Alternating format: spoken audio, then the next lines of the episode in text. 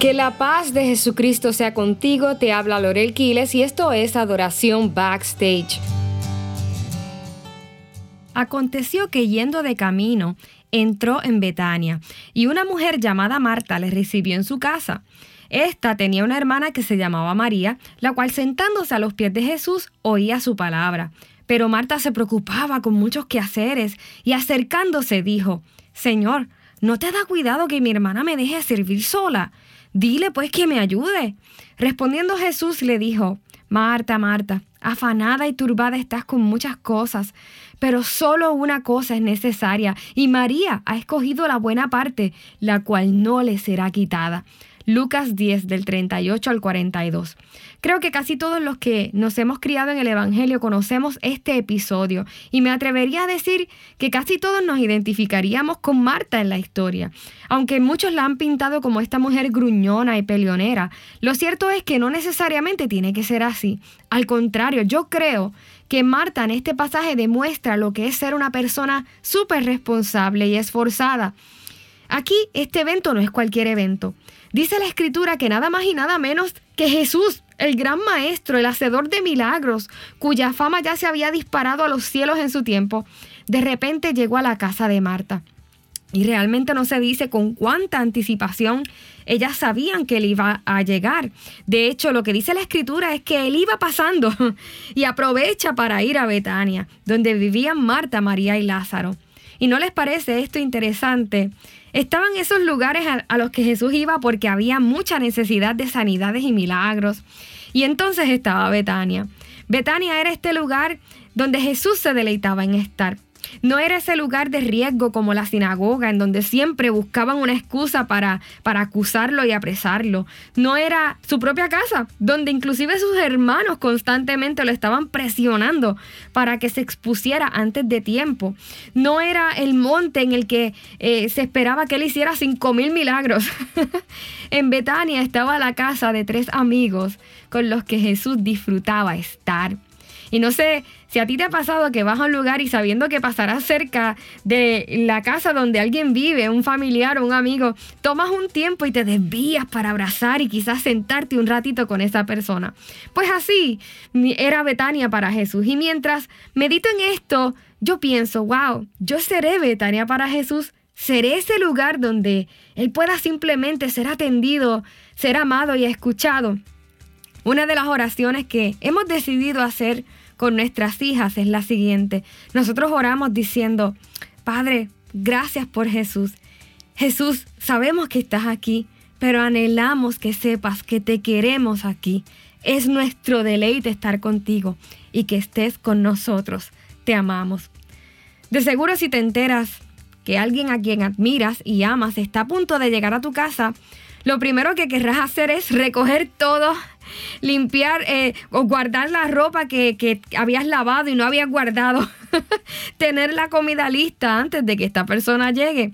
Mandarías a tu familia a botar la basura, a revisar los baños y quizás mandarías a alguien a comprar eh, pollo, verduras, arroz, pan, leche, huevos, café. Quizás precisamente era por eso que Lázaro no se menciona, probablemente Marta lo había mandado al mercado. El punto es que Marta estaba siendo responsable con los asuntos de su casa. Había unas responsabilidades que atender. Y yo me la imagino lavando los platos, haciendo la mesa mientras escuchaba a la otra reírse al fondo, lo más campante, como decimos en mi país. No sé si usted ha estado en esta posición, pero la verdad es que es bastante incómoda. En medio de su afán comienza a molestarse con su hermana, quien estaba escuchando las enseñanzas y las anécdotas de Jesús. Y fue tal su enojo que inclusive, en lugar de llamar a su hermana para pedirle ayuda, ¿ustedes saben lo que hizo? No, ella fue donde Jesús y le dice, Señor, a ti no te importa que mi hermano no me esté ayudando. O sea, a ti no te interesa que yo esté con todas estas cosas encima. Tú no ves el esfuerzo que yo estoy haciendo por recoger y arreglar esta casa, este caos que hay aquí. No te das cuenta de lo irresponsable que es mi hermana. si les soy honesta, amados hermanos, yo misma he estado en esta posición de Marta muchas veces y he reaccionado igual en mi afán por querer mejorar las cosas a mi alrededor, me he desenfocado al punto de cuestionar la fe de otros. Y esto es algo que constantemente yo tengo que estar verificando en mi vida y creo que si somos honestos, yo no soy la única. Fíjense que querer mejorar la calidad de vida eh, que nos rodea, la condición social que enfrentamos es honorable y necesario. Necesitamos más Martas que entiendan el valor de todas estas cosas, pero sin olvidar lo importante de mantener la postura de María. Yo recuerdo que hace unos años un matrimonio nos invitó a comer a su casa. Nosotros estábamos recién llegados a esta ciudad y ellos gentilmente nos invitaron para conocernos más y que nuestras hijas pudiesen compartir con las hijas de ellos. Eh, llegamos y nos recibieron con mucha amabilidad. El esposo era chef, así que justo terminaba de hacer la comida. Y en lo que su esposa ponía la mesa, pues él nos atendió y se sentó con nosotros en la sala. Cuando ella terminó de poner la mesa, pues nos llamó. Cordialmente nos sirvió. Y entonces nos pidió que comenzáramos a comer, que oráramos y empezáramos a comer en lo que ella se nos unía. En lugar de sentarse a la mesa, su esposa pues aprovechó para limpiar las ollas. En medio de eso decidió limpiar el piso. Luego eh, decidió ir al cuarto a revisar si las niñas tenían todo organizado. De ahí se alteró porque había unas toallas en el piso del baño y un bache. y comenzó a gritar a lo lejos. Nosotros nos sentimos como incómodos. El asunto es que no logramos conversar con ella. Aunque estábamos agradecidos de todo corazón por su servicio, la realidad es que nos incomodó muchísimo que estando ahí no se sentara a hablar con nosotros. Fue una situación muy, muy incómoda, sobre todo porque al final ella terminó alterada y molesta. Como padres líderes, como ministros, como creyentes, hay muchas situaciones que a nosotros nos toca manejar. Hay responsabilidades sociales por las cuales tenemos que trabajar y responsabilizarnos como iglesia. No podemos vivir enajenados de esta realidad y de brazos cruzados ante el caos y los baches con los que nos topamos diariamente. Pero una cosa no se nos puede olvidar.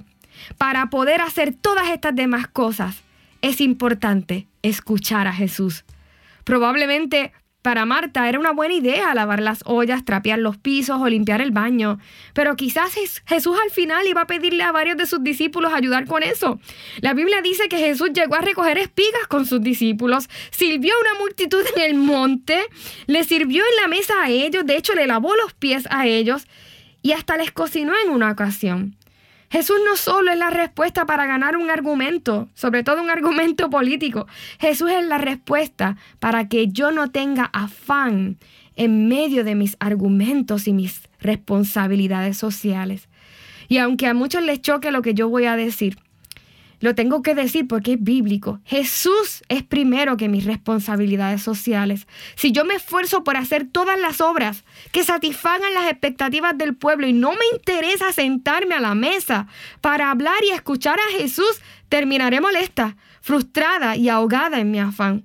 Y yo creo que hoy es importante ir, al monte y esforzarnos por dar de comer a los cinco mil. Yo creo que sí es importante dar al César lo que es del César. Es imperativo limpiar a los leprosos, enfrentar a los fariseos y también rescatar a la adúltera. Pero una cosa es más importante que todas estas cosas, y es escuchar y atender lo que Jesús tiene que decirnos. Más que todas estas cosas, es necesario ser Betania para Jesús. Jesús, sabemos que estás aquí, pero anhelamos que sepas que te queremos aquí. Es nuestro deleite estar contigo y que tú estés con nosotros. Sí, Señor, venga tu reino y tu paz sobre nuestro corazón y danos la dirección que necesitamos, Señor, para que otros también puedan ser Betania para ti. En el nombre de Jesús. Amén. Te habla Dolorel Quiles y yo te espero en la próxima edición de Adoración Backstage.